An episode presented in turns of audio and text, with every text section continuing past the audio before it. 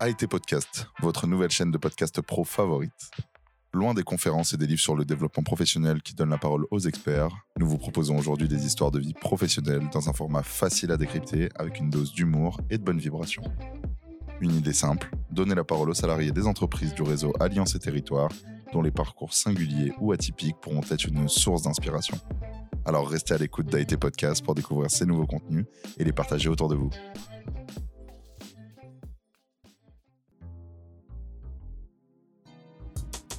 Comment je suis devenue RH La nouvelle série de podcasts signée AET qui explore les parcours de celles et ceux que rien ne prédestinait à devenir RH. RH, derrière ces deux lettres se cache une multitude de réalités. Des métiers fantasmés, idéalisés et aussi parfois mal aimés et stigmatisés.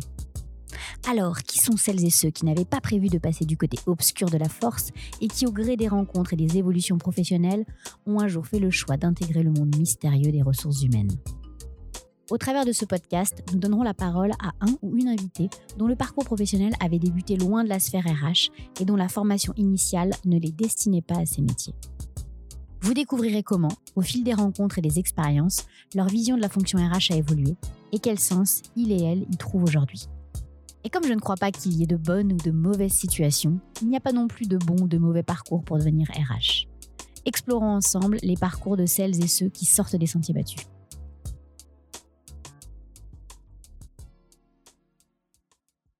Eh bien, bienvenue euh, Géraldine pour ce podcast Comment je suis devenue RH. Donc l'idée c'est que tu nous parles un petit peu de, toi et de ton parcours. Est-ce que tu peux commencer par te présenter? Merci. Euh, donc Géraldine Stur. En fait, actuellement, je travaille chez Merck en tant que responsable formation avec la comme cible d'accompagnement en fait euh, les fonctions terrain chez nous. Ok. Et donc, comment est-ce que tu as commencé ton parcours et notamment ta, ta scolarité? Par quoi tu as débuté? Euh, je suis une scientifique, une biologiste à la base. Euh, j'ai fait un parcours euh, universitaire.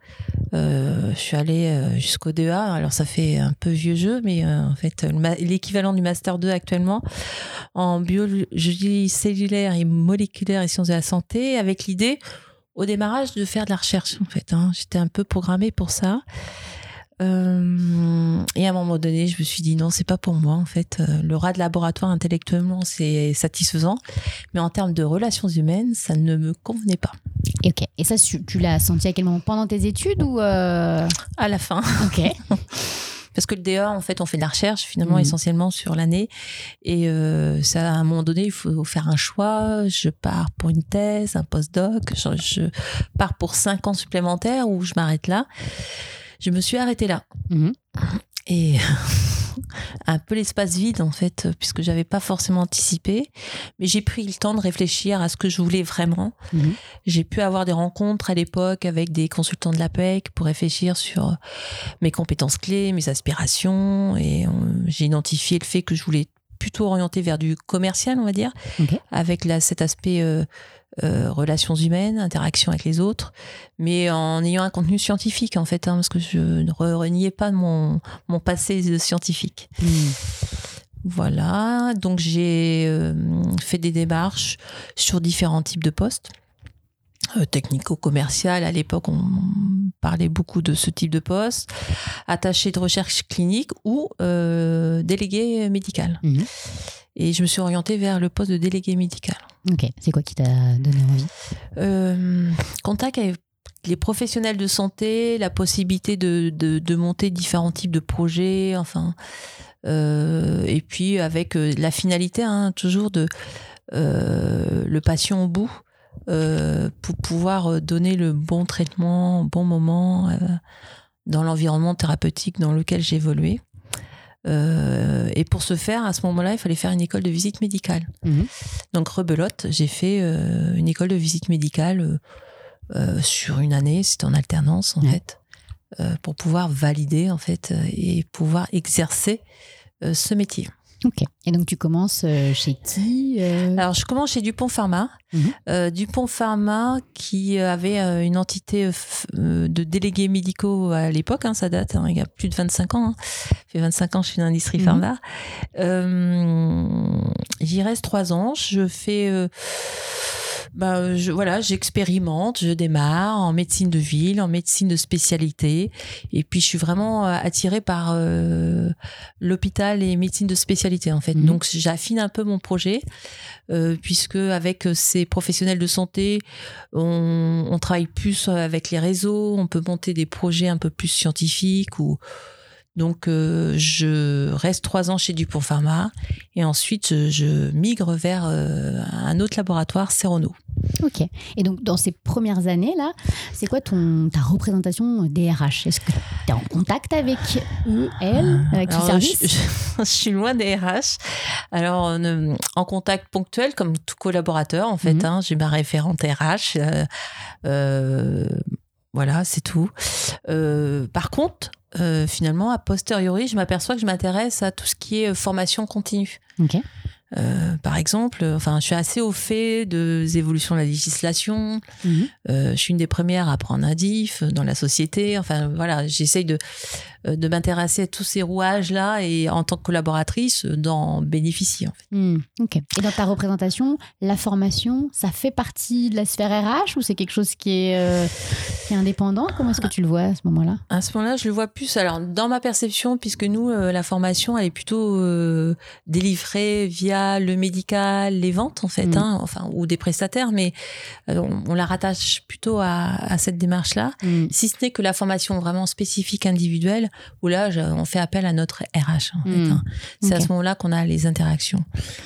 Euh, j'ai pas d'idée euh, préconçue sur les RH. J'ai Mm. pas euh, l'aspect en fait euh, assez négatif qu'on peut avoir. Enfin, j'ai pas forcément d'idée euh, spécifique. C'est plutôt neutre. C'est assez neutre en fait. Voilà, pas plus, pas moins qu'un collaborateur euh, lambda. Hmm. Euh, par contre, la formation, je pense que ça commence à m'intéresser en Mm. fait. hein. Ok. Mm, mm. Donc, tu intègres Cerono. J'intègre Cerono, donc je suis dans une BU de spécialité en neurologie. Euh, je vais y rester euh, sept ans en tant que délégué en fait euh, spécialiste. Euh, donc euh, je développe mes compétences euh, en tant que délégué spécialiste avec des gros centres clés. Enfin voilà, c'est une autre dimension. Euh, on est encore en lancement de produits. Euh, je travaille avec des réseaux. Enfin, on fait beaucoup de manifestations, d'interactions. Et il y a quelque chose que l'on fait aussi. À l'époque, on pouvait le faire. Maintenant, on peut plus le faire. Je vais à la rencontre de patients et comme on avait des un traitement injectable, je fais de l'éducation un peu patient en fonction des besoins, ceux qui sont un peu isolés parce qu'il y a les structures officielles avec les infirmières. Et en, euh, on est entre deux, on est en train de monter un accompagnement avec les infirmières, mais, mais on était, j'étais dans l'accompagnement et j'aimais Mhm. bien en fait cet échange-là avec les patients. Alors, euh, on verra par rapport à ma posture aujourd'hui, mais Hmm. on est quand même dans l'accompagnement, on est l'écoute des patients qui, au moment où on explique euh, comment injecter, s'injecter, comment prendre en charge, comment prendre son médicament, son traitement en fait. Euh, on est aussi dans l'écoute euh, de leurs problématiques, euh, d'une Mm. pathologie chronique, invalidante, euh, et Ouais. des enjeux qui se jouent pour eux en fait. Hmm. Ok. Et donc là, tu passes 7 ans dans ce poste-là? Je passe 7 ans et puis euh, je me je me dis j'ai fait le tour. Ouais. Alors j'ai pas encore 40 ans mais euh, la quarantaine euh, arrive dans Mhm. quelques temps, enfin quelques années et je me dis je ferai pas ça toute ma vie, j'ai appris beaucoup de choses. Euh, je me suis voilà euh, réalisée dans ce métier-là mais j'avais envie de passer à autre chose. Et du coup à ce moment-là, je fais un bilan de compétences en fait, hein, je fais cette démarche-là. Euh, pour prendre du recul, euh, qu'est-ce que j'aime faire. Euh. Finalement, c'est ce que j'avais fait en début de ma carrière avec Mhm. la PEC, donc euh, Ouais. je recommence, rebelote, et pour faire un point d'étape et voir quelle sera la prochaine étape. Hmm. Et c'est une démarche personnelle ou c'est quelque chose que tu euh, fais c'est- avec c'est ton le compte, entreprise? euh, alors, c'est plus le compte personnel de formation, ça doit être le, le DIF, Ouais. mais sur un temps personnel, en fait. Euh. C'est de la co-construction. C'est transparent, en fait. Mm. Euh, donc je prends le temps de le faire. Je mets un peu de temps en fait. Il y a un espace-temps entre les sessions. Je pense que ça, il a fallu que ça mûrisse. Et puis entre deux, euh, on est racheté par Merck. Donc euh, voilà, on est chahuté. Donc euh, je réfléchis, je me positionne ou pas, parce qu'en Mm. fait j'avais pris la décision à la fin de ce bilan de compétences de partir pour une formation à temps complet en master 2 de RH. J'allais- donc euh, j'avais identifié l'IGS de Lyon. Enfin tout était prêt, mais on est racheté à ce moment-là. Hmm. Donc l'enjeu, c'est on se retrouve dans une structure euh, qui était très petite, familiale, à une grosse structure. Euh, je suis pas connue en fait ou reconnue, donc euh, les RH me connaissent pas plus que ça. Et il faut que je demande euh, l'autorisation de m'absenter pendant un an en fait Ouais. euh, et présenter mon projet. Moi, je le fais en fait. Euh, je présente mon projet très structuré, je le, je le vends hein, finalement. Je me sers de mes compétences et puis bingo, il me, il me donne l'autorisation de, ben, de partir pour cette formation. Donc euh, tout n'est pas gagné hein, parce qu'après Mhm. il faut que je fasse un, je monte un, je passe par le fonds Gessif en fait pour me faire financer cette euh, formation sur un an. Et ben voilà, j'ai le financement qui va bien. J'ai l'autorisation, bingo, je pars pour ce Master 2 en RH. D'accord. Donc tu fais ton année euh, à l'IGS, Mm, du mm. coup À Lyon. Master 2. Ok. Et là, comment, comment ça se passe cette année-là? Ouais, super. Enfin, alors ça, c'est génial parce que en fait, pendant un an, on apprend plein de choses. Je dis toujours que ben, quand j'ai démarré cette année-là, euh, c'est comme si j'apprenais une nouvelle langue hein, parce que le langage des RH est assez spécifique. hein, On Mhm. est d'accord. Quand on vient pas de la RH, c'est un vocabulaire. euh, c'est un, un peu de texte de loi pour le droit social. Je Mhm. dis pas que c'est, c'était pas ma tasse de thé, mais c'est intellectuellement intéressant. Donc voilà, je, et puis j'ai de belles rencontres aussi. On a un groupe très dynamisant avec d'horizons divers et variés, ce qui permet de m'ouvrir aussi sur d'autres euh, aspects de métier. Il y a des gens qui viennent de la RH, d'autres qui viennent d'autres, euh, de l'associatif, du privé, du public. Donc c'est une, une année riche d'expérience. Et au cours de cette année, il faut quand même un peu orienter, parce la RH, les métiers sont divers et variés. J'avais en tête le recrutement ou la formation, le Mhm. développement. Voilà. Recrutement, c'était un peu le, le pont assez facile. On est commercial, on fait du recrutement. C'est un peu, euh, voilà. Dans les boîtes de recrutement, ils recherchent souvent des commerciaux. Je me dis, bon, c'est une voie euh, possible si j'arrive pas à trouver un job euh, à la suite de ma formation. Mhm. Parce que l'enjeu était là derrière. Parce que c'était quoi la perspective, toi, quand t'es parti pour cette année? Tu savais que t'avais un job qui t'attendait derrière ou c'était potentiellement Ah sortir de l'entreprise? Bah alors, on m'avait dit, euh, de toute façon, on te laisse faire ta formation, mais sache que, comme j'étais pas identifiée dans les talents ou quoi que ce soit, Mhm. en fait, hein, je venais d'arriver, et que sache qu'on n'a pas de poste pour toi. hein. Hmm. Et puis, euh, bon, euh, deux ans après, on a bien vu qu'on avait eu des réorganisations, dont les RH. Donc, ils avaient cette euh, idée en tête. Donc, j'y suis allée en, en pensant que jamais je ne travaillerais euh, pour Merck euh, à la sortie de mon master. Hmm. Donc j'avais ces deux pistes-là, en fait. Comment transformer rapidement, en fait, après, Mhm. euh, sachant qu'on évolue et on peut euh, atteindre d'autres postes. Hmm. Donc tu finis ton année, t'es Je- diplômé. alors, je finis mon année, mais en fait, euh, avant d'être diplômée, il faut qu'on fasse un stage en entreprise. Et c'est là, normalement, le deal, c'est que j'ai pas le droit de le faire dans mon entreprise. hein. D'accord. Parce qu'un fonds gestif, normalement, bon, bref, ça se fait pas trop. Mais je me dis, euh, nous, on a un service RH, ils sont 20. Il y a tous les métiers. Franchement, euh, j'aimerais bien y aller. Euh, ça me permettra de voir comment fonctionne euh, le service RH dans une grosse entité pharmaceutique, quand même. Et puis, avec tous les métiers à disposition, donc je pourrais naviguer, échanger avec différentes, différents profils, en fait. hein. Donc, bingo, je vais demander, j'ose. Et puis ils disent OK. Donc en fait, je fais euh, mon stage euh, dans le service euh, Talent and Development et plus particulièrement avec le responsable formation qui gère la formation en France à l'époque. Voilà. Ok. Donc là, tu, tu termines ton année, t'as fini ton stage. Et la suite pour toi, c'est quoi? Et ben en fait, euh, j'arrive à, obtenir des missions chez, dans le service euh, RH. Il n'y a pas de poste, mais Mhm. il y a du boulot en fait. Et donc, euh, ben, ils ont ils ont de la ressource humaine à- sous la main qui connaît euh, en fait les rouages de l'entreprise. hein, maintenant, euh, et qu'à ce pont en fait entre euh, voilà, j'étais sur le terrain Hmm. sur RH et je travaille sur des projets euh, euh, gestion prévisionnelle des emplois et des compétences, euh, notamment avec cet aspect euh, fonction terrain, euh, montage de catalogue, enfin divers projets Hmm. très très riches. Donc j'y reste en mission une- environ deux ans. Ok. Ouais, j'ai des missions récurrentes en Mhm. fonction des projets RH qui arrivent. Euh, ce qui me permet de voir plein de choses finalement. Mais je reste quand même euh, dans du toujours du même côté de RH, euh, côté développement en fait. Ouais. Je vais pas à côté HRBP pur ou c'est droit social, c'est la gestion des contrats, etc. Finalement, je, je sens que ça. C'est pas ça résonne pas chez ça résonne pas en fait. voilà. Ok. Et là, quand tu passais deux ans de mission, tu te dis, tu te dis quoi par rapport à ce choix de réorientation euh, C'est quoi le, le alors, petit bilan que tu tires de ça? Alors au début, euh, c'est pas si simple parce que j'ai un. Enfin, euh, c'est un mode de fonctionnement différent comme les RH entre mm. les ventes et les RH. Hein. Euh, on a une interaction vente qui est différente à RH de manière générale hein, mm. au collectif. Donc je peux paraître sûrement un peu quelque quelqu'un à part dans la façon d'interagir euh, au démarrage, mais en fait finalement j'en ai fait une force mhm. euh, puisque c'est euh, voilà c'est mon bagage, c'est ma capacité à interagir avec l'autre, d'aller chercher de l'information. Enfin, je dis pas que les RH l'ont pas, mais c'est pas le profil généralement du jeune étudiant, donc euh, et puis je fais ma place. Et puis l'équipe elle est super. Enfin voilà, j'ai une hmm. bonne interaction. Ils m'accompagnent. Ils sont vraiment à disposition pour que je puisse cranter euh, sur les différents aspects euh, euh RH.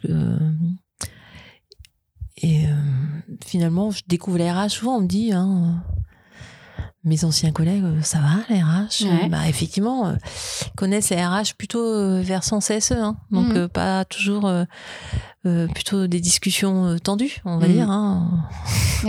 Donc euh, c'est une vue biaisée de ce qui s'y passe en fait. Mm.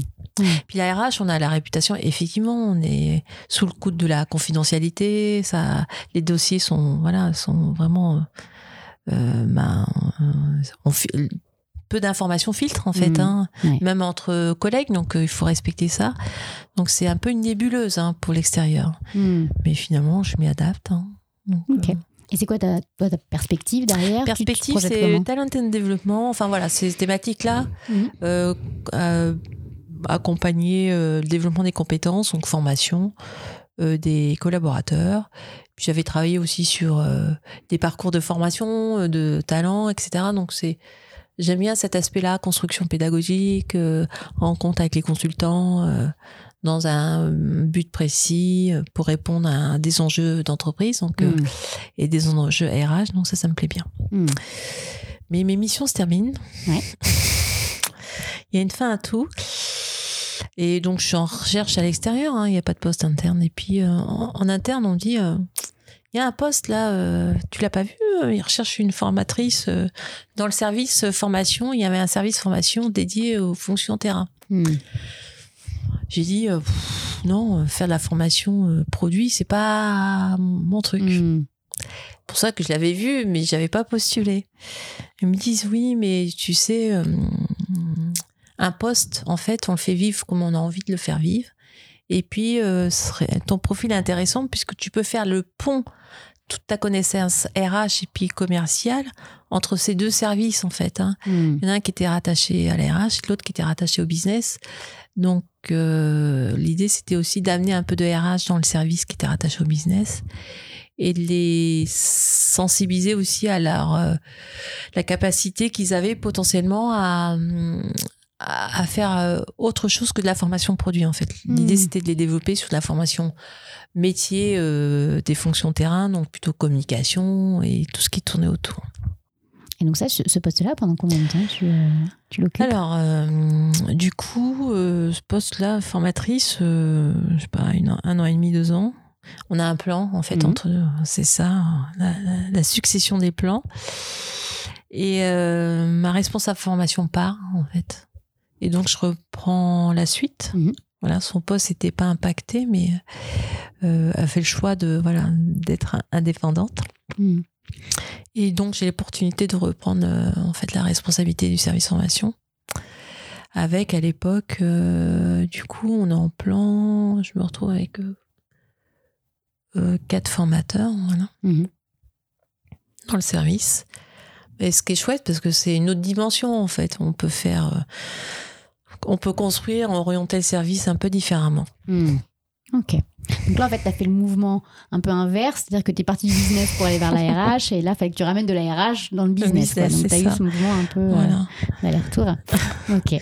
Mais avec une connexion forte en permanence, en fait, avec les RH, parce que du hmm. coup, euh, je suis comme à la maison dans le service RH et ça me Mm. pose pas de problème d'aller euh, toquer à la porte, de travailler avec le business et la RH euh, en fonction des problématiques. Euh, on est encore sur, euh, euh, pendant ces années-là, on travaille sur un, un référentiel de compétences des médicaux. Donc on revoit le référentiel, on construit un parcours d'accompagnement et en fait c'est euh, c'est un trinôme entre RH, business et puis formation en fait. hein, Hmm, voilà. Ouais, ok. Donc un vrai métier de lien euh, voilà. et de relation. Ok. Donc j'y reste euh, alors euh, peut-être deux ans à peu près, hein, parce qu'il y a un, autre plan qui se profile, Mhm. enfin deux trois ans. Mais j'ai en fait on vient me chercher alors euh, on vient me chercher. euh, il y a des postes qui s'ouvrent au niveau Europe. On a une plateforme Europe qui se met en place à l'époque. Et il y a des postes de, de formateurs en fait. Mhm. Et puis on me dit, bah, ça serait peut-être bien pour toi. Voilà. Il y a des gens qui connaissent un peu l'histoire euh, du service Hmm. avant les autres, et puis il y a des opportunités qui. Et puis, bing... alors dis bingo, enfin, bingo, euh, j'y tente. Mhm. Mais de là à faire de la formation en anglais, waouh Euh, Le job m'intéresse Ouais. euh, en soi, c'est-à-dire euh, de pouvoir déployer, construire des parcours de formation, et notamment pour des pays où on n'ont pas les moyens de se payer des prestataires externes, en Mm. fait, hein, des petits pays, avec des équipes euh, toujours orientées euh, ben, commerciaux, médicaux, ceux qui sont en interaction avec professionnels de santé. Donc ça, cette connaissance, je l'ai, si ce n'est que ça m'ouvre l'esprit avec euh, euh, d'autres cultures. Mm. Après, euh, l'enjeu, c'est l'anglais. Alors, je suis pas seule sur ce poste-là. J'ai un manager qui a été un super coach et m'a accompagné. en fait. On, Mm. était en binôme, en fait. Donc, on a joué sur ma, voilà, sur mon côté francophone Ouais. et voilà, on a concilié nos compétences d'animer pendant deux ans euh, autour de l'Europe euh, Mm. différents types de formations euh, auprès des des petits pays, euh, enfin des petits pays, c'est pas péjoratif, mais des plus petites structures, c'était pas Ouais. les big five. hein. Hmm. Donc là tu voyages quoi. Je voyage 70% de mon temps, donc euh, deux ans, je me dis non. Enfin, euh, après j'ai quand même euh, trois enfants et c'est un peu- c'est un- ça commence à être lourd et ça épuise en fait. Mm. Et puis je commence à avoir fait le tour, donc je me dis il faut que je revienne. Hmm. Et je voulais revenir en sécurisant. Je me dis s'il y a des opportunités en France, ben, je, voilà, je me positionne. Et j'avais toujours gardé des liens en France parce que je déployais toujours des formations en France sur euh, les thématiques de communication. Là, je suis plus du tout sur le produit. Hein. Je, suis, je suis, je suis plutôt sur du métier, Mm. Euh, communication, coaching, enfin voilà, Mm. assertivité, enfin différentes compétences. Et puis, euh, il y a encore des réorgs, enfin voilà, euh, il y a des mouvements de personnes, on va dire, là, c'est pas un plan, mais. Et euh, bah, je reviens en fait euh, dans le service où j'étais. Ok. Mais je dis, euh, je vais pas refaire exactement la même chose. Enfin, Mm. euh, j'ai pas de problème de dire je reviens, j'assume, etc. Mais je voulais faire un peu différemment. Alors, je suis responsable formation comme auparavant. Alors, le service il a changé parce qu'on Mhm. n'a plus de formateurs internes vraiment. L'enjeu, c'est de trouver en fait des prestataires, de développer en fait, d'externaliser finalement les Mhm. formations produits que l'on faisait, de travailler différemment avec les équipes en interne. Et puis j'ai aussi, euh, je prends un peu le la responsabilité également de tout ce qui euh, concernant le business et le médical, de construire la politique formation. Euh, voilà, je suis là euh, pour fluidifier. Enfin, j'aime Mm. bien prendre des projets. Et puis, je prends des projets de développement d'intelligence collective. euh, je co-anime des communautés. euh, je déploie des formations en fonction des besoins de l'entreprise. J'accompagne les changements culturels. Voilà, Mm. c'est un peu ça en fait. Je, Ouais. je reviens en faisant tout ça. Ok. Et je suis revenue il y a, ça fait un petit moment maintenant, 5 ans. Hmm. Ok. Et donc tu as un rôle aussi euh, au-delà de formatrice, de facilitatrice. euh, Facilitatrice et coach, parce qu'entre deux, euh, voilà, quand je suis revenue, euh, j'avais lancé cette euh, démarche de me certifier en tant que coach. Donc j'avais démarré la formation, bah, j'étais en Europe, et je l'ai terminée, j'étais en France. Hmm. Donc- Et cette démarche-là, c'était une démarche personnelle ou co-construite avec euh, l'entreprise? Alors, co-construite avec l'entreprise, mon manager de l'époque, je dis, on, a- on avait beaucoup de sollicitations, il faudrait que vous nous coachiez, etc. Enfin, parce qu'on, voilà, on était une posture de formateur, facilitateur, et puis coach d'équipe, en fait. On accompagne des équipes. Alors, on faisait nos compétences euh, Mm. apprises sur le terrain, avec nos expériences. Je me dis, ça serait pas mal de se professionnaliser parce que je suis sûre que on utilise des, outils de manière instinctive, mais ça serait bien de prendre consci- de conscientiser tout ça Mm. et d'aller plus loin. Et du coup, j'ai fait cette démarche auprès de mon manager qui m'a dit bingo. Donc, c'était qu'on construit hein, à la Mm. fois du plan, à la fois du CPF, à la fois euh, sur le temps de travail, à la fois sur des, bah, du temps personnel forcément parce que c'est un sacré boulot en fait. Mm. Donc, euh, je l'ai démarré en Europe et je l'ai terminé euh, en France. Euh, voilà, sur une année. Donc aujourd'hui, tu as, cette casquette-là. J'ai cette casquette, donc je suis effectivement responsable formation. Euh, alors toujours ces fonctions terrain, mais aussi sur le siège, euh, voilà, je peux déployer des, des projets d'entreprise en lien avec la formation. Euh, je suis facilitatrice, donc euh, comme j'aime bien en fait plein de nouveaux projets, et ma mission aussi c'est de contribuer, faciliter au changement en fait de l'entreprise, euh, être un facilitateur en fait. Moi je- j'aime bien ce mot facilitateur parce que je peux être euh, amené à animer. bah, cette année on a revu nos on a un nouvel outil pour les évaluations euh, de la performance. Donc, euh, je facilite des ateliers avec les managers pour euh, qui se l'approprient en plus de ce qui est fait. Enfin voilà, c'est un peu mm. c'est ça mon mindset. Euh, J'accompagne des équipes aussi quand il y a besoin, euh, quand elles sont en difficulté ou quand c'est prise de poste ou pour s'améliorer. Donc euh, j'ai aussi cette posture de coach en interne. Mm. Euh, J'accompagne quelques individus et puis ben, je continue mon job de, de développement des compétences Mm. euh, pour que les équipes soient le plus impactantes possible Mm. sur le terrain. Ok.